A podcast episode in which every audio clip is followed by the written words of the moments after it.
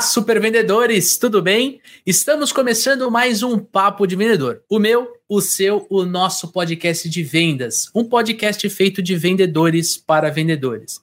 Você já me conhece, eu sou o Leandro Munhoz e aqui comigo está ele, Daniel Mestre.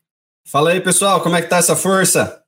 Daniel Mestre, primeiro episódio de 2023. Estamos começando o ano, energia renovada. Já pulou as ondinhas na praia, cara? Já, já, cara. Agora. É, Comeu lentilha? Não, não. Essas coisas não. Não fez tipo de simpatia pro ano novo, cara? Não, sem simpatia. Só escrever as metas, né? Fazer uma boa retrospectiva aí, dar uma analisada, como a gente falou no, no último episódio ali, né, Lê? Uhum. Né? Olhar para o que deu certo, olhar para o que não deu certo, planejar futuro, e agora é Pé no acelerador, exatamente. É isso aí, cara, é isso aí. Já aproveito aqui para desejar para você e para toda a nossa audiência um feliz 2023. Vamos mais um ano juntos aqui. Toda segunda-feira, às 7 horas da manhã, tem episódio novo do Papo de Vendedor e guardamos algumas surpresas para vocês ao longo do ano. Tamo junto? E olha só, nosso primeiro episódio de 2023 ele tem como objetivo falar sobre a nossa economia. Exatamente, um papo de economia para a gente entender o que realmente a gente pode esperar de 2023, esperar da economia. Para a gente conversar sobre esse tema, eu trouxe um convidado de peso, um convidado que eu tenho muito carinho, pois foi meu professor na graduação, quando eu fiz administração de empresas. Reinaldo Cafeu, seja muito bem-vindo ao Papo de Vendedor. Olha só, que prazer estar com vocês, reencontrar o Leandro, conhecer o Daniel e participar com vocês desse primeiro episódio aqui 2023. Com muita alegria que eu estou aqui. Legal. Cafeu, conta pra gente um pouquinho, para quem não te conhece, quem não conhece o seu trabalho, quem é o Reinaldo Cafeu? Bom, eu sou é, economista né, de, de, formação, também me, me graduei em, em contabilidade, por conta de trabalhar com consultoria econômica financeira. Sou professor eh, universitário na graduação, na pós-graduação, regional da Fundação Dom Cabral. A Fundação Dom Cabral é a principal escola de negócios do Brasil na educação executiva. Tenho um canal no YouTube que chama Reinaldo Cafeu. Eh, eu falo de economia, eu faço um boletim diário de economia, eh, trazendo dados do mercado financeiro e três vídeos por semana falando de gestão e de economia e de finanças pessoais. Você que está nos ouvindo ou nos assistindo é. no YouTube, perceba que trouxemos um convidado de peso aqui. Hoje a gente vai falar sobre o que esperar do novo governo no que concerne economia. A gente vai falar um pouquinho de inflação, a gente vai falar sobre expectativa cambial para controle uh, de inflação, para investimentos externos no Brasil. E a gente principalmente vai falar sobre como o vendedor pode se preparar para esse ano de 2023 e também para os próximos anos que estão por vir. Só que antes da gente começar, preciso ter aquele velho disclaimer de sempre. Quero reforçar para você que este podcast é trazido para você pela RD Station CRM e por nós dos Super Vendedores. A gente quer trazer uma notícia muito bacana para vocês em primeira mão. Está aberto o questionário da maior pesquisa de vendas do mercado, Panorama de Vendas, realizada pela RD Station com o apoio aqui do Papo de Vendedor. Se você trabalha com vendas, queremos ouvir você. Então participa respondendo o questionário. Tem um link aqui na descrição deste podcast para você acessar esse questionário e contribuir. E olha só, diferente do ano anterior, esse ano tem muitos prêmios para você concorrer. Exatamente. Ano passado não tinha, mas esse ano tem prêmios de, ó, eu já vi alguns deles e é coisa muito bacana de se ganhar. Então não se esqueça, tem link na descrição deste podcast. Agora vem cá, você que está nos ouvindo, quer fazer um treinamento de vendas e crescer verdadeiramente na sua carreira, quer ter o melhor ano da sua vida trabalhando com vendas? Venha conhecer o método Super Vendedores. Um treinamento completo que cobre as três principais áreas que você precisa dominar: processo comercial, técnicas de vendas e o comportamento certo, o comportamento ajustado para você ter sucesso em vendas. Tem link na descrição deste podcast. Agora sim, pessoal, vamos entrar na nossa pauta principal e eu queria já fazer a primeira pergunta aqui para o Cafeu. Cafeu, assim, vamos lá. Considerando o novo governo eleito, e, e, e a gente não pode deixar de levar em consideração que o Lula, como presidente, já esteve oito anos no poder, então existe um histórico daquilo que foi feito é, na, nos seus dois primeiros mandatos. O que, que, a gente pode esperar da economia em 2023, na sua visão? Bom, vamos lá. Nós temos que, que entender os contextos. Né? O Lula governou o Brasil por oito anos no momento de um contexto internacional muito favorável. Nós tivemos ali o chamado boom das commodities. Não tivemos nenhuma, nenhuma crise relevante, né? e o Brasil poderia, inclusive, ter tirado mais proveito ainda do ponto de vista do seu desempenho. Aquela coisa, né? Vendedor tem oportunidade, não é isso? É, em tese, nós podíamos ter vendido o dobro do que nós vendemos, mas o país se acomodou um pouquinho nessa onda das commodities e acabou dentro de um modelo né, que o PT gosta muito, que é o modelo centralizador, né, é, fazendo com que os gastos públicos, a estrutura do Estado fosse um pouco maior.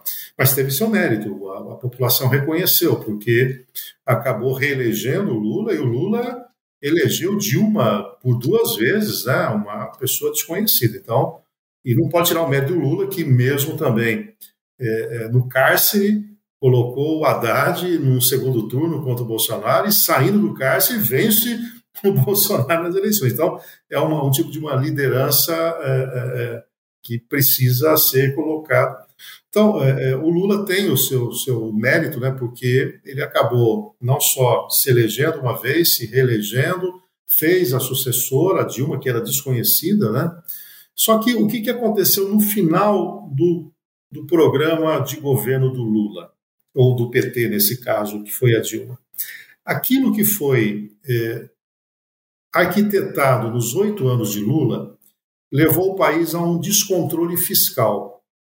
E quando você tem um gasto exagerado, isso acontece na nossa casa em um determinado momento, ou você tem uma poupança, né? quer dizer, você vai acumulando riqueza para em certo momento você garantir esse gasto, eu, eu brinco que é muito parecido com quem participa do tal do Big Brother lá, né? A pessoa vive numa bolha, tem aqueles momentos de fama, ele sai da casa, aí começa a conviver em sociedade, aí ele não pode mais ir com uma roupinha simples, ele tem que comprar uma roupa melhor, não pode mais com aquele carro que ele tinha, tem com um carro melhor. Se esse sujeito que fez o Big Brother, ou essa moça que fez o Big Brother, não tiver uma retaguarda financeira, ele vai viver uma ilusão, né? E uma hora a conta chega. E a conta chegou no governo da Dilma Rousseff. Ou seja, quando houve a primeira crise internacional, nós não tínhamos é, uma poupança interna, um controle do endividamento que permitisse garantir o crescimento. Por um erro básico, ele formatou o seu governo baseado num crescimento no consumo das famílias. E a Dilma repete esse processo e insiste nesse processo. Naquela oportunidade, eles começaram a emprestar dinheiro a um custo menor do que ele captava o dinheiro. Então, imagina a gente aqui empresta dinheiro a 10% ao ano e, e, e, e, na outra ponta a gente capta dinheiro a 15% ao ano. Quer dizer, acho que uma hora nós vamos quebrar, né? E o que aconteceu? Nós tivemos dois anos de recessão. Recessão, o que é? Quando o produto interno bruto de um período é inferior ao produto interno bruto do outro período. E se isso acontecer de dois trimestres em diante, já está instalada a recessão. E nós tivemos dois anos de recessão por conta dessa questão. Por que, que eu estou contando esse histórico? Quando entra o Bolsonaro, ele entra, e o Bolsonaro não era um sujeito liberal, não dá para dizer, ah, o Bolsonaro escolheu um modelo econômico liberal que permitisse ser pró-mercado, diferente do governo do PT. O governo do PT é um governo que gosta de Estado maior, mais inchado. Aí ele casa com uma pauta liberal, porque ele conhece Paulo Guedes. Paulo Guedes é da escola de Chicago. A escola de Chicago é uma escola de economistas liberais. E o que, que o liberal prega, entre outras questões? Que o espaço na economia tem que ser ocupado pelo setor privado.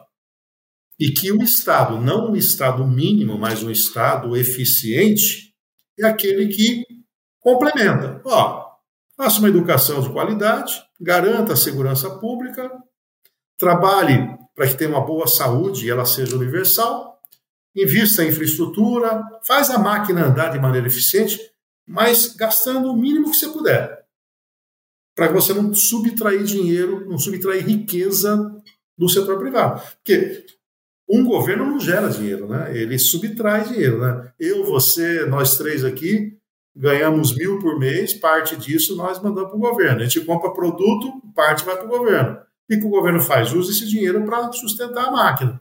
Toda vez que esse governo ou estado é um pouquinho maior, ele está deixando a gente com menos dinheiro. Essa pauta liberal é implantada, era preciso fazer reforma, implanta uma reforma previdenciária muito, diria, é, é, acima do que se esperava no mercado, só que aí veio a pandemia. Quando vem a pandemia, o governo é obrigado a injetar dinheiro na economia, porque é, todo mundo ficou em casa, né, e você tem que ter auxílio. Brasil, nós gastamos num ano de pandemia equivalente à economia de 10 anos que nós vamos fazer na Previdência Social, ou seja, foi muito forte. Esse modelo, que é o modelo que vigiu até 31 de 12 de 2022, ele é um modelo exitoso, porque mesmo depois da pandemia, e aí o Estado voltou a ter a mão pesada para poder segurar a peteca, as estatais tiveram bons resultados, estavam no vermelho, passaram a trabalhar no azul. O governo entregou as contas públicas com sobras, a inflação sob controle, em queda, também um câmbio bastante, diria, é, razoável né, para os padrões brasileiros, taxa de desemprego em queda e aumento da, do emprego formal. Isso seria um modelo muito tranquilo para você falar, ó, agora esse ano 2023 nós vamos colher o fruto, porque a gente passou pela pandemia, os efeitos geopolíticos do conflito da Ucrânia e Rússia estão sendo diluídos, vai ser um ano de a gente bombar, né? Bombar quer dizer, vou estar bem na economia, crescendo a economia, a inflação vai estar sob controle, os agentes econômicos, nós vamos estar confiantes, não tem por que proteger em moeda estrangeira, então o dólar vai ficar bem calminho. O dólar mais calminho faz com que a inflação não suba, a inflação não subindo, os juros podem cair. Tanto que o mercado projetava uma taxa de juros em declínio a partir do ano que vem, desse ano. Portanto, é, este modelo ficou para trás. Esse modelo ficou para trás. Aí você me pergunta, como é que vai ser 2023? Mesmo mudando de modelo, mesmo tendo conseguido uma proposta emenda da Constituição para furar o teto de gastos. E aqui vamos numa linguagem mais simples. O que é o teto de gastos? O Brasil, os políticos brasileiros, e aqui não tem nenhuma questão ideológica em jogo, os políticos brasileiros adoram gastar. Porque o dinheiro não é, em tese, deles. É uma partinha do imposto dele. Mas para eles, realizar coisas para mostrar para o eleitor que ele é capaz de realizar, isso garante permanência no poder. Tá? Então, o que, que eu faço? Olha, eu tenho que entrar com programas sociais. Perfeito, é uma política de transferência de rendas. Eu tenho que aumentar o salário mínimo. Perfeito. Pessoas mais carentes vão aceder a isso. Ah, mas eu também preciso investir na saúde, na educação, em infraestrutura. Eu tenho que dar aumento de salário para o funcionalismo público. Eu tenho. Ah, peraí, que limite é esse? Chegou uma hora que para nós que operamos o setor privado confiarmos que a gestão do governo é, é séria, o Michel Temer com o Henrique Meirelles na época falou: olha, vamos fazer o seguinte, vocês ficam nervosos porque gasta demais. A gente vem de 8 mais 4, 12, 14 anos que estourou a bomba dos gastos públicos. Vamos fazer o seguinte, ó. O volume que nós gastamos agora não vai aumentar mais. A gente vai corrigir só pela inflação. Vamos estabelecer um teto de gastos. Isso passou no Congresso, no governo de Temer, e passou a ser o que nós chamamos em economia de âncora fiscal, ou seja, fiquemos tranquilos que o, o, governo vai negociar com o Congresso onde vai pôr o dinheiro, mas se ele tirar daqui, ele vai ter que pôr ali. Se pôr, puser aqui, vai tirar de lá. Ou seja, o volume de dinheiro não, não altera. Mas a criatividade do político vai longe. Isso estava na Constituição, foi feita uma emenda à Constituição. O que, que os políticos falam? Ah, se a gente fizer uma proposta de emenda à Constituição, para subir um pouquinho só o teto, para, por exemplo, pagar o Auxílio Brasil. Ah, legal, vai lá no Congresso, vota. O que, que o governo de transição fez e agora, nesse ano, vai contar com esse instrumento? Ah, peraí, já que teve um momento de ferir o teto de gasto, por que não novamente? Mas espera aí, o, o, o, PT, o Lula, você precisa de uns 50 bilhões para isso. É, mas eu prometi que ia aumentar o salário mínimo. Eu prometi que ia reajustar o salário do funcionalismo. Eu prometi que ia fazer alguns investimentos. Eu preciso aí de uns 150 bilhões de reais. E por quatro anos. Aí o, o Senado Federal falou, peraí, calma aí. Alguma coisa dá para fazer, mas por quatro anos não, ficou dois. A Câmara dos Deputados falou, não, não, somente um. E acabou sendo aprovado um estouro do teto. Quer dizer, então aquilo que era a nossa credibilidade, a nossa confiança de que os gastos não iam explodir, que o governo ia ser austero, com o aumento do teto de gasto, perdeu toda a credibilidade. Conclusão: esse ano nós vamos discutir o chamado nova âncora, âncora fiscal, que é que, que, pode substituir o teto de gastos? Fala-se, por exemplo, de um resultado primário que é receita do governo menos despesa sem juros, num certo patamar. 2023, mesmo com esse estouro do teto, mesmo com algum tipo de desconfiança, não dá tempo de contaminar negativamente a economia. Ou seja, nós vamos ter ainda um ano muito bom, muito bom.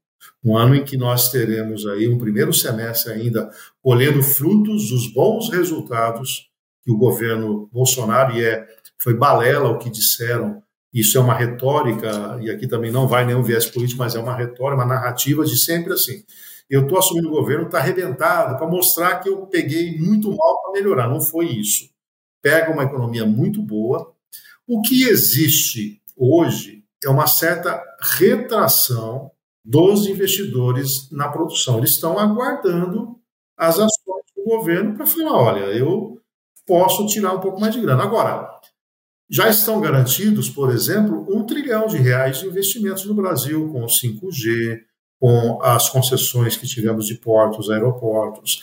E quando a gente fala que a economia pode ter um pequeno abalo, e eu avalio que se tiver, é mais para o fim do ano, contaminando 24, pode até, né, pode ser isso, a impressão que tem é que tudo vai degringolar. Não, na verdade, o PIB às vezes cai, mas ele não zera.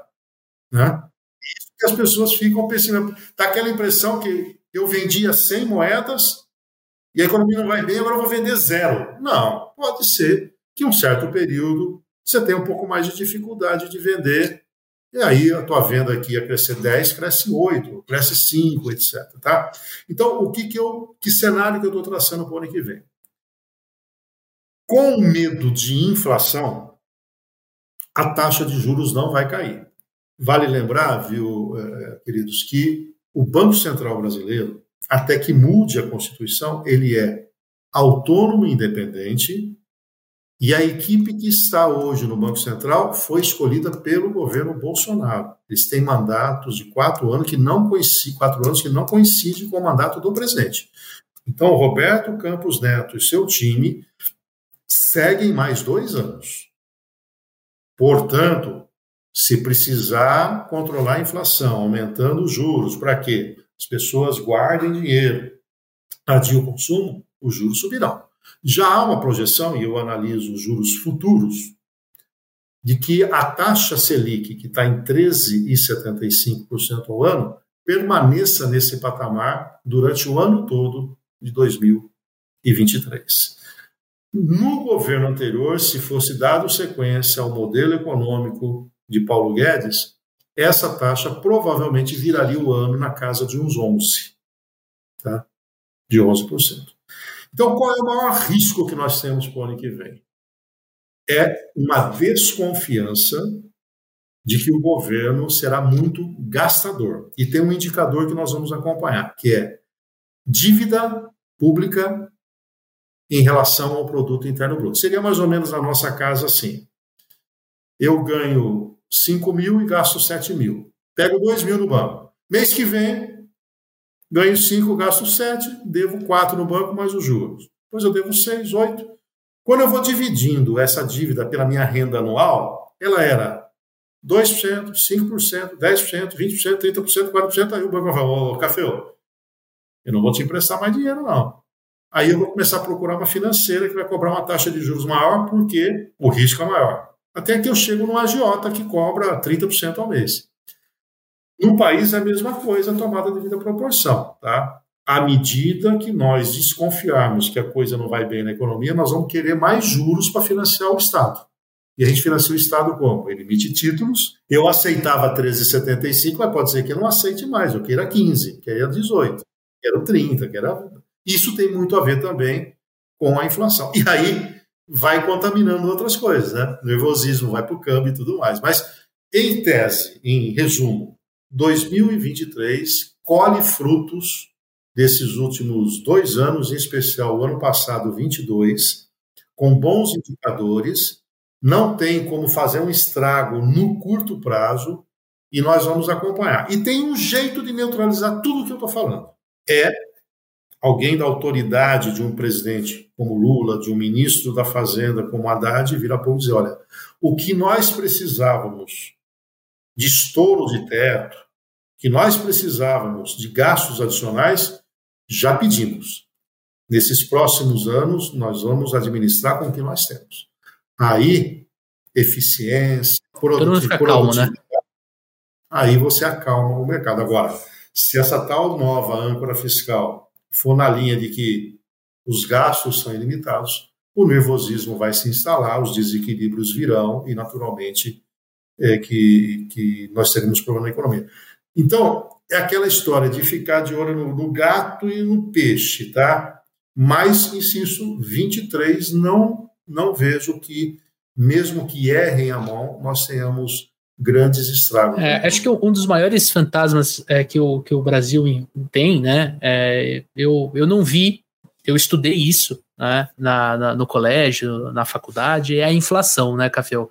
Uhum. E, e, eu acho que você, quando você, que nem você falou, quando você sobe os juros, você segura a inflação, né? Uh, a gente tem falado muito com, com muitos empresários que estão segurando os investimentos para ver pelo menos os 100 primeiros dias do governo Lula, como é que vai ser, quais são as, as atitudes que eles vão tomar e tudo mais. Mas assim, cara, é, a gente percebe que existe esse temor da inflação. Né? E aí, na, na tua visão, qual que é a previsão do governo Lula com relação aos juros para segurar a inflação? Ou, né, na outra ponta, você tem o BNDES, né, que foi uma ferramenta importantíssima para muitas empresas investirem dentro dos seus negócios com, juros pequenos, quando a Selic estava alta e você podia deixar o teu capital investido e tudo mais. Como é que essa dinâmica ela acaba influenciando na vida do, do empresário?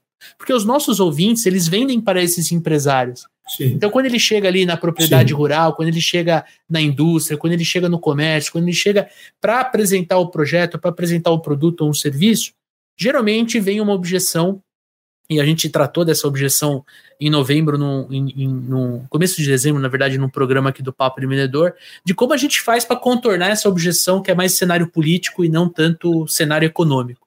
Na tua visão, né, qual que é essa previsão do governo Lula com relação aos juros, com relação a, essa, a esses mecanismos para segurar a inflação?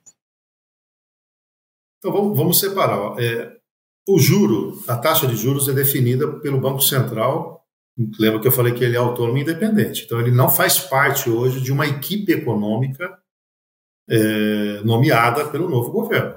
Tá? Então, você tem né, o Haddad, toda a sua assessoria, toda a sua estrutura, e tem o Banco Central lá, que é o guardião da moeda, e o Banco Central cuida do sistema financeiro como um todo, garante o zelo, a credibilidade do sistema financeiro, audita banco, não deixa fazer fraude, etc.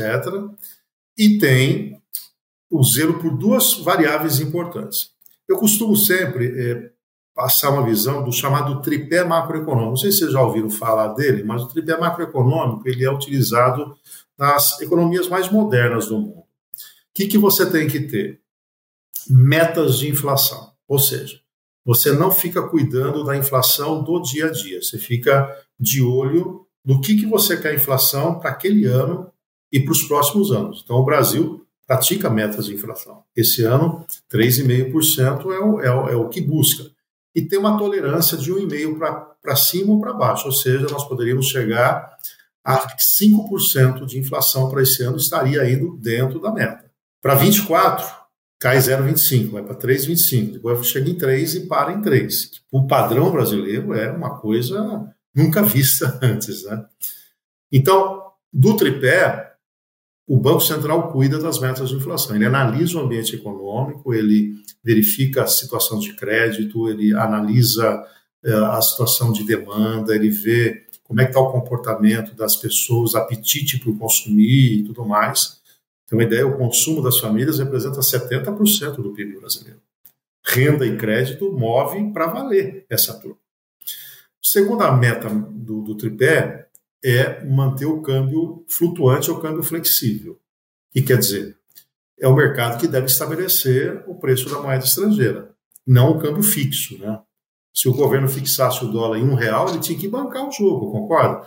Se ele dá, ó, a partir de hoje o dólar vale um real, ele tem que ter reservas em dólar que se todo mundo for pegar dólar, tem que ser um real, senão vai começar a desconfiar. Aí cria um mercado paralelo. A Argentina errou a mão por dolarizar a economia.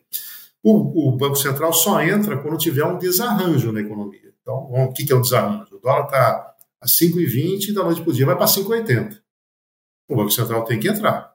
Ou ele vende dólar no mercado à vista, usando as reservas, ou ele lança swap, ou seja, ele troca títulos públicos colocando título cambial, ou seja, você está nervoso porque o câmbio vai, vai crescer, fica com papel que eu te pago o câmbio e ainda te dou mais os juros. Ele pode ter ainda mercado a termo, ele pode ter ainda mecanismos de monitoramento do, do câmbio. Isso é possível. E no sentido contrário é verdadeiro. Se o câmbio cair muito, que prejudique as exportações brasileiras, pode intervir. E o, o terceiro uh, pilar do tripé macroeconômico é rigor fiscal. O que é rigor fiscal? A política fiscal de um governo é o que ele arrecada e o que ele gasta. Rigor fiscal quer dizer, na pior das hipóteses, eu devo gastar dentro do que eu arrecado. Na pior das hipóteses. Mas esse ano já está previsto um buraco no orçamento de 235 bilhões de reais. Isso, que o endividamento vai subir. Então, por que, que eu coloquei o tripé macroeconômico? Porque a variável que o Banco Central não tem ingerência é a política fiscal. Então vejam que a política monetária e a política cambial, que é o que o Banco Central cuida, serão muito mais corretivas do que preventivas. Então vamos lá. O governo começa a gastar muito. Os agentes econômicos ficam nervosos, trabalham no ambiente de incerteza, trabalhando no ambiente de incerteza, eles se retraem e se protegem. Um abrigo natural é demandar dólar. Eu tenho meu capital no Brasil, eu quero levar para fora. Isso aconteceu ano passado, foi um movimento. Você tem uma ideia, em dezembro de 22, a cada semana dobrava o, volume de eh, recursos de dólar que saiu do país. Um movimento contrário que aconteceu até meados de outubro. Medo, né?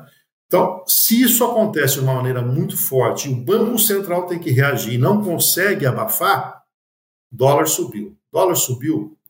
Nós temos mais ou menos 30% dos preços da economia que estão de alguma maneira atrelados ao dólar, ou porque são cotados em dólar, ou porque realmente a gente importa. Consequentemente, você alimenta os preços. Se alimentar os preços, vamos supor que o dólar vá para seis e pouco, exagerando. Se o barril do petróleo não subir só porque foi para seis, o combustível eventualmente vai subir. Subiu o combustível, sobe o frete. Subiu o frete, contamina preço. Aí o que, que o Banco Central tem que fazer? Porque vai, vai, vai ter inflação. Vai lá, o IBGE vai medir. Deixa eu ver quanto está o preço da laranja. Subiu. Quanto está o preço? Subiu. Subiu. Puxa, a minha meta de inflação é de 3,5. Eu posso chegar no máximo a 5. Eu estou olhando aqui, ela vai chegar talvez uns 8. O que, que eu faço? Eu sou lá do Banco Central meu, eu preciso segurar o ímpeto desses caras em consumir. Como você vai falar, mas se aumentar o juro vai diminuir o consumo do tomate? Não. Mas vai diminuir o consumo do carro, o consumo de eletrodomésticos, do televisor e tudo mais. Os preços desses produtos caem, o preço do tomate continua subindo, do arroz sobe, mas na média ponderada, que é aí pelo peso, a inflação fica controlada. Aí a gente vai para aqueles índices da cesta básica, por exemplo, né? Que, que é onde afeta diretamente o bolso da família, e você fala, poxa, né? Estão falando que a inflação está baixa, mas eu vou com os mesmos 200 conto no mercado, eu estou voltando com metade da, da, da minha compra. É porque a inflação é calculada, né, Messi, pela, por 450 produtos. E é uma média ponderada, ou seja, eu não vou somar o preço da batata com a da cebola e dividir por 450. Eu vou ver quanto, imagina, uma cebola, quanto a gente consome de cebola por mês na casa da gente? 10 reais? 15 reais. Eu não posso comparar o peso do consumo da cebola com a mensalidade escolar, que pode pesar ser mil reais, mil e quinhentos reais. Então, a gente tem que ter uma média que pondere isso. Ó. Então, o peso maior é da mensalidade escolar, o peso menor é da cebola. O peso da gasolina é um, o peso da peça de automóvel é outro. A inflação calcula até semijoia, leva em conta semijoia. Telefonia celular, Antigamente era videocassete, agora modernizaram um pouquinho, é streaming, mas até pouco tempo o preço do videocassete entrava nesse negócio aí. Entendeu? Então, veja então, aí o Banco Central o que, que ele tem que fazer? Inflação se instalou, eu aumento os juros. Seguro o consumo e ao mesmo tempo estimula o cara a guardar dinheiro. Fala, porra, eu ia trocar de carro, não vou. O juro tá bom pra caramba, eu vou guardar dinheiro. Né? Então, objetivamente, sobre a questão da inflação em juros.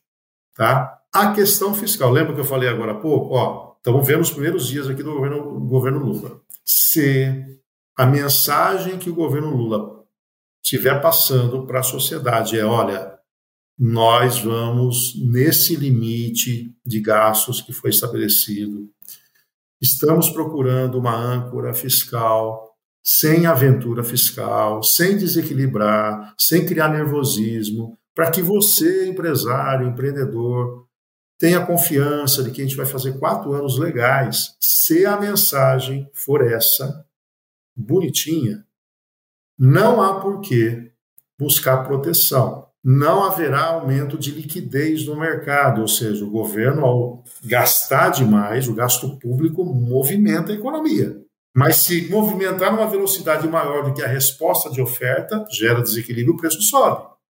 Então você tem dois efeitos de um governo gastador. Ele provoca a inflação injetando dinheiro na economia, porque está gastando mais, e ele provoca a inflação porque os agentes econômicos ficam nervosos, inseguros, se protegem em dólar. Então, se a mensagem for, fiquem tranquilos que é o limite que eu estou, não tem porquê a proteção em dólar. Você ficaria só com o efeito da liquidez do mercado. E aí vai depender muito de nós aqui, né? Ô, oh, peraí, meu amigo, você está reclamando aí que não quer comprar aqui que eu estou vendendo? Veja só, se a gente aumentar aqui a, a oferta de produto, o preço está bom aí no mercado, né? Porque o empresário gosta de preço mais alto porque ele ganha mais, né? Entendo que, como vai sequenciar o modelo, entendo que Banco Central é autônomo independente, tem dois anos, tem mecanismo para controle, é bem provável que a inflação neste ano feche acima da meta, porém nada que leve a dois dígitos. Consequentemente, os juros que nós estamos convivendo hoje devem ser os mesmos juros que a gente vai seguir, ou seja, todos nós já estamos assimilados, assimilamos essa taxa de juros, né? Porque ela já vem do ano passado para agora. Então, não vai mudar grande coisa. O que pode acontecer é um banco ou outro ser mais seletivo, querer um pouco mais de garantia, mas, tirando isso, os indicadores de juros que nós temos hoje são praticamente os mesmos. Ou seja, se você está vendendo no crediário com juros atuais, segue, vida que segue. Então, é, não vejo aí é, questões. Você vê que eu sempre, infelizmente, tenho que colocar algumas condicionantes, né? C, C, C, né? E, obviamente, levando em conta uma tranquilidade, vamos dizer, no mundo, né? É, o mundo vive, viveu né, o ano passado muito fortemente, também inflação. Os Estados Unidos têm inflação maior do que a brasileira. A taxa de juros nunca foi tão alta nos Estados Unidos, então há sempre um receio de que o mundo entre em recessão, que a China cresça, mas cresça menos. Então isso tira uma certa força que o brasileiro tem, que o, Brasil tem, de exportar. Né? Hoje, 50% da nossa pauta de exportação vem do agronegócios. Né? Então, se o mundo perde apetite por eh, commodities, etc., é óbvio que nós podemos ter um abalo é, na produção interna, nas sobras de produtos, etc. Que, por outro lado, ajuda no controle da inflação. Né? Se o mundo perder um apetite para comprar produtos brasileiros, você abastece o mercado interno e fica mais forte.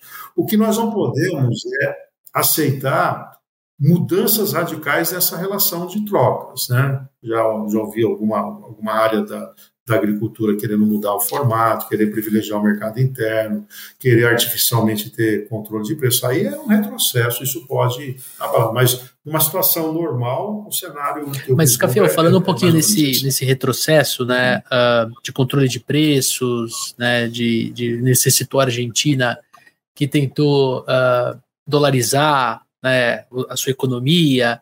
Tem muita gente que, por ignorância ou não, por vontade de, de tacar fogo no parquinho ou não, acaba falando muito, ah, o Brasil vai virar uma Venezuela, vai virar uma Argentina, né?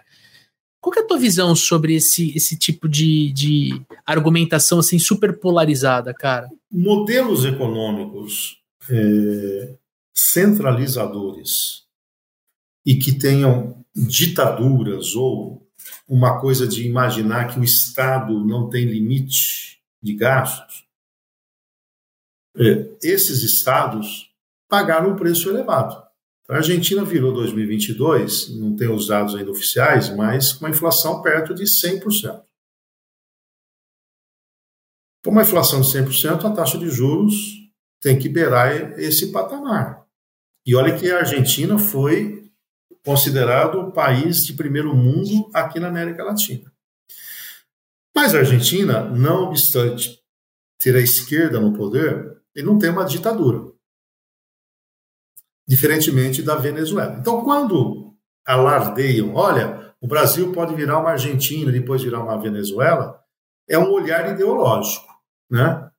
Virar uma Argentina por conta do modelo econômico gastador, né? em que o Estado vai se inchando e tem corrupção, etc. Esse seria um primeiro estágio para depois alguém assumir o poder, é, dominar o Congresso e implantar uma ditadura. Então, a, a, a, é aquela coisa, a economia degringola de tal maneira que aí haveria um golpe. Porém, também no Brasil já ficou provado que se a coisa degringola, o Congresso Nacional corta a cabeça da pessoa. Não obstante a Dilma Rousseff, do PT, ter feito a tal das pedaladas fiscais, quer dizer, feito artifício fiscal e teve um crime de responsabilidade, eu não tenho dúvida que se a economia não tivesse em recessão, ela teria sido mantida no cargo. Entendeu? Então, na minha visão, com esse Congresso mais conservador que está aí, um desarranjo na economia brasileira entre virar uma Argentina e virar uma Venezuela e ter um impeachment do presidente, eu entendo que o impeachment é mais factível. Lembrando que o vice do Lula é o Geraldo Alckmin, um cara mais de centro. Não sei se vocês viram a estratégia do Bolsonaro. Bolsonaro poderia ter, por exemplo, convidado a Tereza Cristina, que foi uma ministra exitosa do seu governo, uma mulher do agronegócios, e ela poderia ter sido a vice do Bolsonaro. E por que, que o Bolsonaro optou por um outro militar, militar do Braga? Para dizer para o Congresso: se eu for eleito, vocês me tiraram do governo, tem outro militar aqui, tem outro cara como eu. Foi uma proteção que ele fez. Ele se protegeu para mostrar.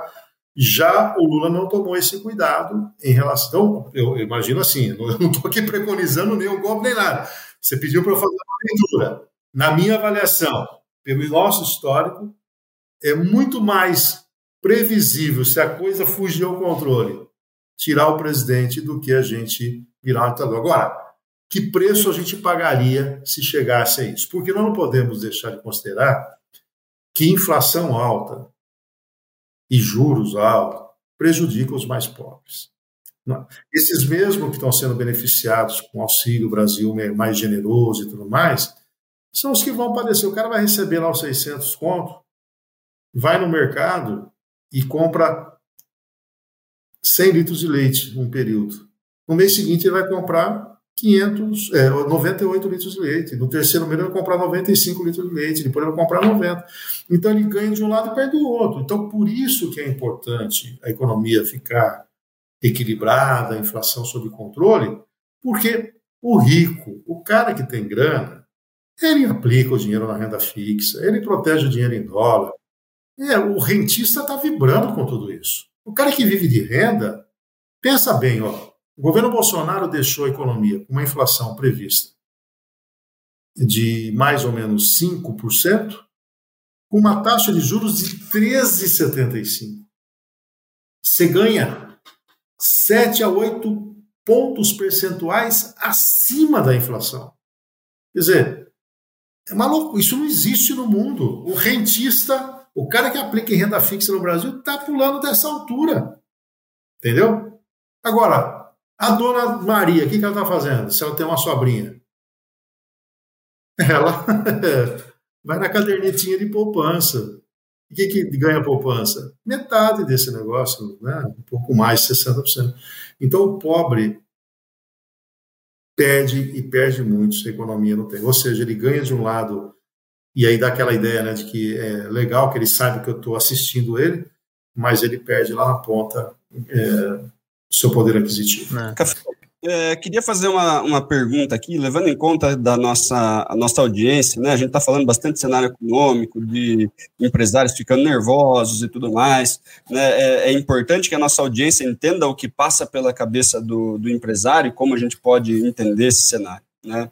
Mas também entendo que tem uma grande parte da nossa audiência que é vendedor externo, que não sobra muito dinheiro no final do mês e tal, e ele está preocupado com coisas do tipo, cara, é, antes eu gastava 500 reais de combustível, né, agora eu estou gastando 600, 700, né, estou vendendo mais ou menos a mesma coisa e, o, e a minha comissão que antes dava para comprar X, hoje não consigo comprar o mesmo X é, lá no mercado. Né? Então, é, você que também é, trabalha com finanças pessoais e tudo mais, é, preço de combustível e além de encarecer frete, né? Putz, o, o cara não quer comprar tanto, frete ficou caro, né?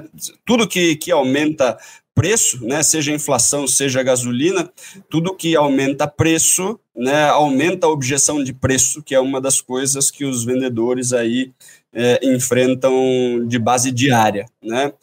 É, olhando para tudo isso, eu sei que existe uma preocupação desses vendedores, né? de putz, estou tendo que gastar cada vez mais para poder trabalhar, é, não estou vendendo mais e o que eu vendo hoje é, não me gera a mesma renda, né, o mesmo poder de compra que eu tinha antes.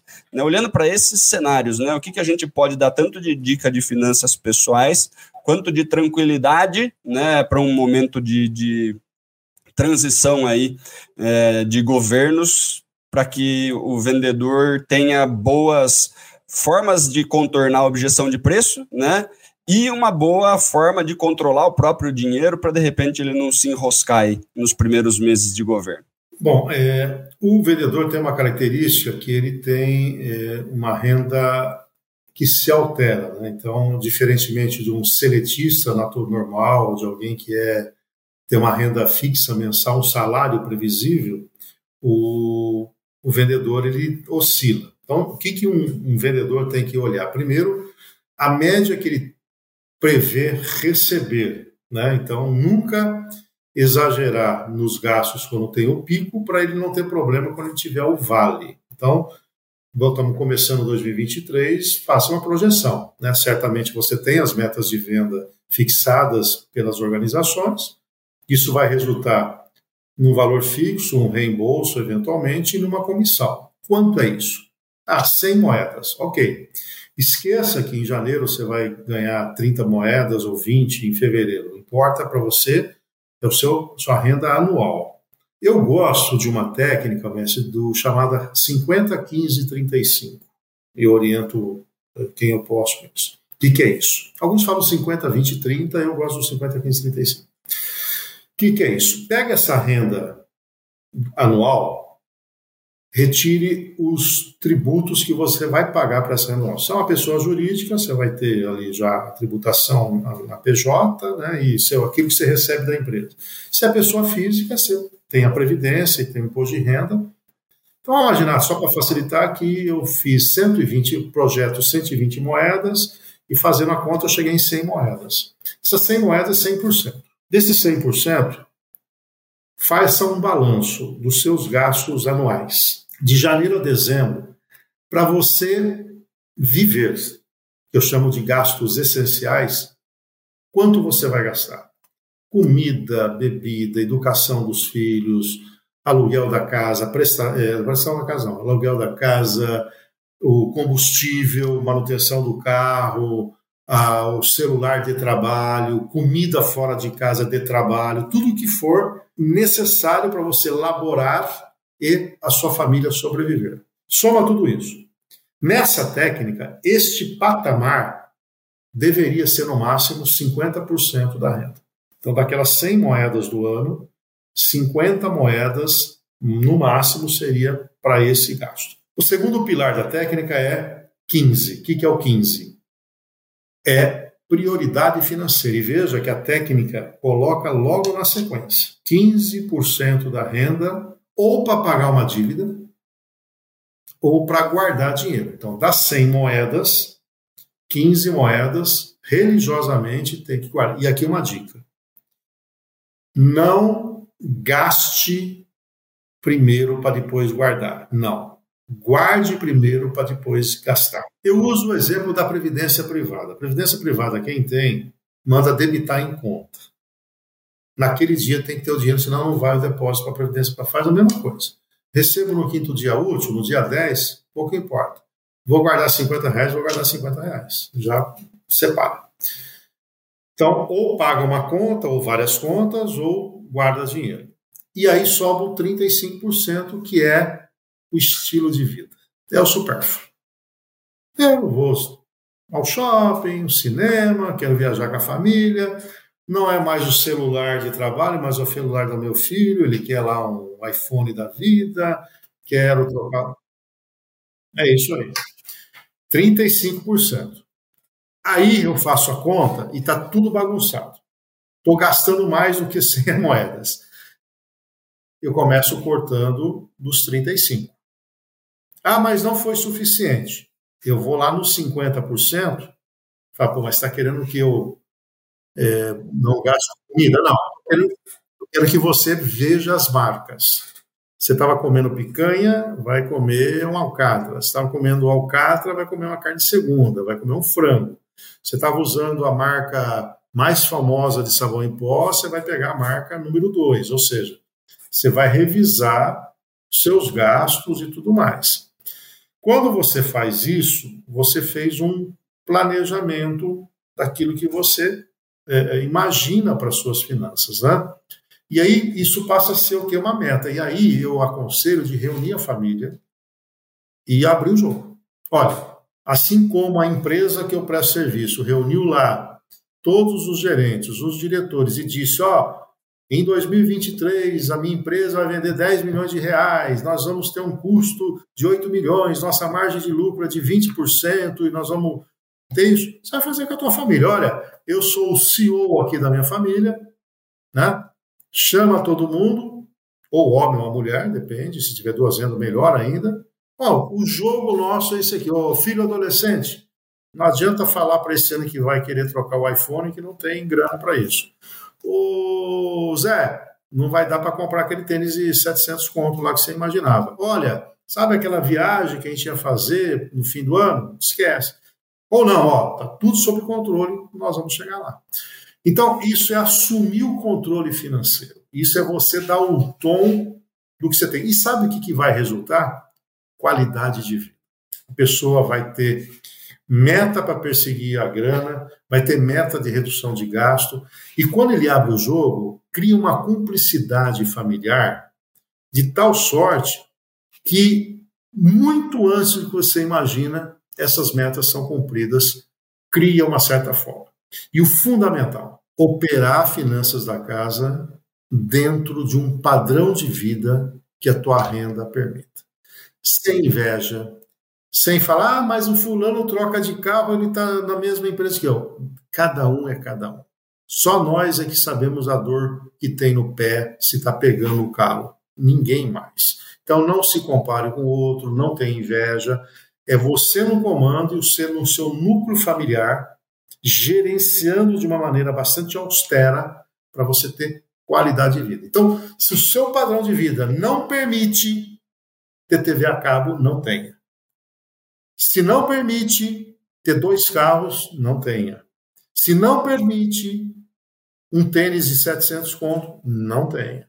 É duro, dói, principalmente quando tem filhos em idade de crescimento. A tendência nossa é fazer uma compensação, principalmente quem teve uma infância mais sofrida e falar, olha, o que eu passei, não obstante ter sido feliz, mas queria ter lá minhas coisas, não tinha, eu vou compensar isso com meus filhos. Esses caras estão se anulando e estão se endividando, estourando o cheque especial, não conseguindo pagar a fatura do cartão de crédito inteiramente, está virando uma tremenda bola de neve. Então, para esses que você falou, eu dou essa dica de planejamento do orçamento. E aí, quando começa a vender mais, né, Leandrão? Quando você realmente começa a pegar o jeito, né? Se você está despreocupado das suas finanças e você começa a vender cada vez mais, você começa a ter aqueles 35%, né? Você teve, você tem mais vale do que pico, né? Você começa a bater a meta com frequência, você começa a ver que está sobrando dinheiro, você consegue ter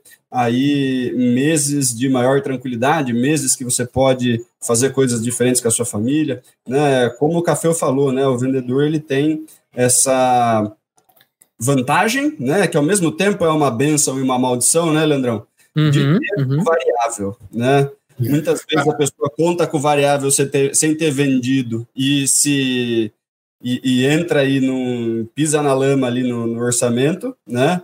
E aí tem dificuldade de sair muitas vezes, né? Mas ao mesmo tempo você consegue mais dinheiro do que às vezes se, você tem sempre o mesmo, né, o mesmo CLT ali que cai sempre a mesma coisa, né, você não consegue aproveitar tempos de, de, de bons resultados, né, Leandrão? É, com certeza. Eu achei uma coisa interessante que o Café trouxe é o lance de você envolver a família, né? É, quem acompanha o nosso, o nosso programa viu que no nosso último episódio eu falei muito de como eu, né, junto à família, junto a Milena, que é minha filha mais velha, junto com a Gi, a gente cria o lance do projeto, que é, é uma outra ponta. Ao invés de eu reunir para falar que a coisa tá difícil, café, eu, às vezes eu reúno a família para falar assim, gente, para onde vocês querem viajar? O que, que vocês querem comprar? Vamos trabalhar todo mundo junto para fazer isso? Né? E eu faço isso evidente com a minha esposa, mas também com a minha filha de 5 anos. Ela não tem noção nenhuma ainda, mas ela absorve muito essa, essa ideia da, de sentar e conversar sobre dinheiro. Porque é assim, eu falo que a gente tem que ser bom em ter conversas difíceis, né, Dani? Porque conversa fácil todo mundo tem. E falar sobre dinheiro é ter conversas difíceis, né, Café? É verdade. E com cinco anos você já pode dando já pode dando uma semanada aí de, de, de, de cinco reais, é, é, é, um real por cada idade, fazendo ter uma educação financeira. E no caso do vendedor, eu vou usar aqui o exemplo do corretor de imóveis, ele não pode ter aquela história de que fiz uma excelente venda, que me deu uma grande comissão, então agora dou aquela acomodada. É, é, é sangue no olho todo dia. Eu tive uma excelente comissão, eu quero buscar outra. Eu não posso me conformar e me acomodar, mas infelizmente alguns, não são todos, e felizmente a minoria, tem aquela história. Pegou uma comissão boa aí, ah, agora tem aí uns 60 mil, meta que é bom, nada, o cara que tem que vender, porque a gente sabe que venda é o seguinte, né? É, pegou o leão do dia e já segura no dia seguinte, e vamos tocando a vida, porque é, é um ciclo. E quanto mais você conseguir vender, mais você está com. Imagina você chegar lá para setembro com aquelas 100 moedas que eu falei já todas conquistadas, né? Você ainda teria uma folga aí de cinco meses para ter mais moedas. E aí vai naquela linha que o, que o, que o André falou, que é a gente falar da, da, da uh, do supérfluos, né? Puxa vida, quem é que não gosta de, de realizar? Dá para trocar o carro à vista, aí dá para fazer um monte de coisa, né? com, com o movimento do resultado, né? É, mas, mas, Dani, o Café falou. O, o falou uma coisa interessante. Ele falou a palavra meta. Sim. E com a gente não é diferente, né, meu amigo? A gente tem uma meta aqui no Super Vendedores e a gente quer apresentar a meta de 2023 para vocês. Então é o seguinte, ó. Só que é o seguinte, a gente só consegue bater essa meta se vocês embarcarem com a gente junto. Então é o seguinte, a gente quer chegar à marca de 150 mil ouvintes até o dia 30 de junho deste ano aqui. Exatamente. Meta do primeiro semestre, né, Leandrão? Meta do primeiro semestre, 150 mil ouvintes. E se a gente bater, melhor, quando a gente bater, eu vou cortar a minha barba ao vivo. Entendeu? A gente vai fazer, vamos fazer uma live no Instagram, tá, Dani? A gente vai cortar a minha barba, mas ó, para que isso aconteça, você que está nos ouvindo, nos assistindo, você precisa de três coisas. Primeiro, assinar o nosso show, assinar nosso programa aqui no Spotify, né? Clica no nome Papo de Vendedor, vai lá na home do Papo, e aí você consegue assinar é gratuito, fica super à vontade. E logo no, no, no, lado esquerdo você tem como classificar o nosso programa. Daniel Mestre, quantas estrelinhas este episódio merece, cara? Cinco estrelinhas. Brasil continua penta. Enquanto a gente não consegue dar seis estrelinhas, vamos de cinco estrelinhas, Leandrão. E para e ajudar a gente a chegar nessa marca, o que, que você precisa fazer? Tem um botão aqui no player do Spotify, ou se você estiver no YouTube também tem esse botão. Você clica e compartilha no WhatsApp, cara. E marca, manda para três amigos. Pode ser vendedor, pode ser empresário, empreendedor, profissional liberal. A gente comentou agora há pouco do corretor. Fica à vontade, compartilha com essa galera, porque quando essa galera entra e dá um play no episódio, a gente aumenta a quantidade de ouvintes. E aí é evidente que vai, a galera vai conhecendo mais o nosso programa e vai ficando com a gente aqui no longo do caminho. Beleza? E já aproveita que você está nesse movimento, abre teu Instagram, procura supervendedores, marca a gente lá, marca a gente lá que você está assistindo esse podcast, está ouvindo esse podcast. A gente tem aqui, ó, tô até procurando aqui na minha pauta, o arroba do Cafeu é arroba Reinaldo Cafeu Soluções, só que sem o cedilho e sem acentuação do O. E vai lá, marca a gente que a gente quer trocar uma ideia com você. Você sabe, Podcast é uma via de mão única. Tô eu, Cafeu e Daniel Mestre conversando, mas a gente quer conversar com você que tá aí do outro lado. Combinado? Café, eu tenho uma última pergunta para você aqui para a gente fechar com chave de ouro. Como o vendedor deve se preparar para os próximos anos no Brasil? Bom, primeiro, qualificando. Uh, o mundo mudou, as vendas não são mais aquelas vendas antigas, né, em que você é, visitava um cliente e nunca mais via. Eu, eu tenho, conto sempre essa história. Um tio meu, e hoje se vivo estaria aí próximo aos 100 anos de idade, 95 anos, e ele vendia aqueles livros, ele tipo Barça da vida e tudo mais, né? Clube do livro. O que ele fazia? Eles iam nessas fazendas, identificavam as escolas rurais, batiam na fazenda e falavam: olha, teu filho precisa disso aqui para ele crescer e tudo mais. E vendia e nunca mais aparecia, porque era uma coleção enorme, num valor altíssimo, né? Então você quase que enganava quem estava ali. Então hoje nós temos as, as vendas consultivas, as, a, você tem que ter a persona, você tem que ter é, a, história de, de, de, de número de contato dos prospects que você tem, né? criar a tal da boca do funil, chegar no funil, fazer, é, é, enfim. Então, o, o, o, vendedor que gravita só em torno dos mesmos clientes, gravita em cima das mesmas métricas, que não sabe usar um CRM de maneira adequada, que não conhece o perfil do teu cliente, esse sujeito vai ficar para trás. Né? Acabou a época do tirador de pedido, essa história de você chegar e falar quanto vai aí. Eu, eu trabalhei numa concessionária, Scania, que a Michelin era, era nossa fornecedora na época, estou falando da década de 80, vocês dois não eram aí nascidos ainda. É, é que ele chegava assim: olha, ou você compra esses modelos de pneus aqui, ou a gente, quando tiver, precisa precisar de pneu bom, eu não vou te arrumar. Então, o vendedor não tinha que fazer nenhum esforço, era simplesmente um contato.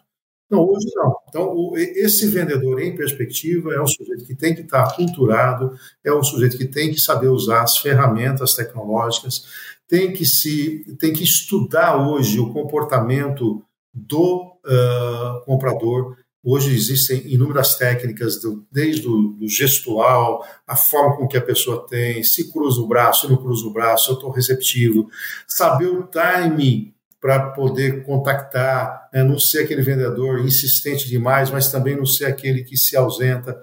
E depois de concretizada a venda, não pensar em clientela, porque clientela é cliente lá, tem que ser clienteca, cliente aqui. Ou seja, trabalhar muito fortemente o relacionamento pós-venda.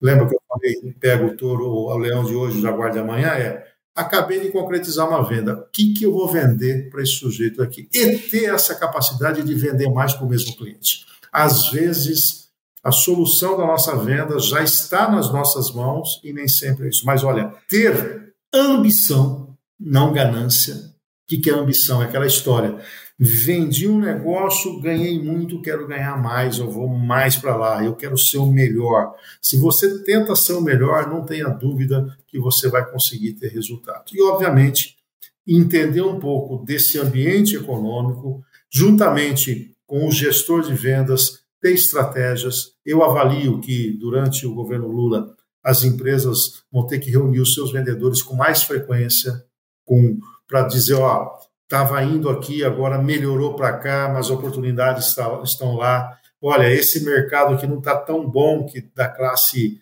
D, mas se a gente der uma mudadinha para a classe C, a gente consegue atingir. Ó, fechou essa porta aqui, mas estamos abrindo, escancarando outro. Isso vai ter que ser praticado com, com mais frequência daqui para frente, até que nós tenhamos, naturalmente, mais certezas do que vem, mais previsibilidade, mais tranquilidade.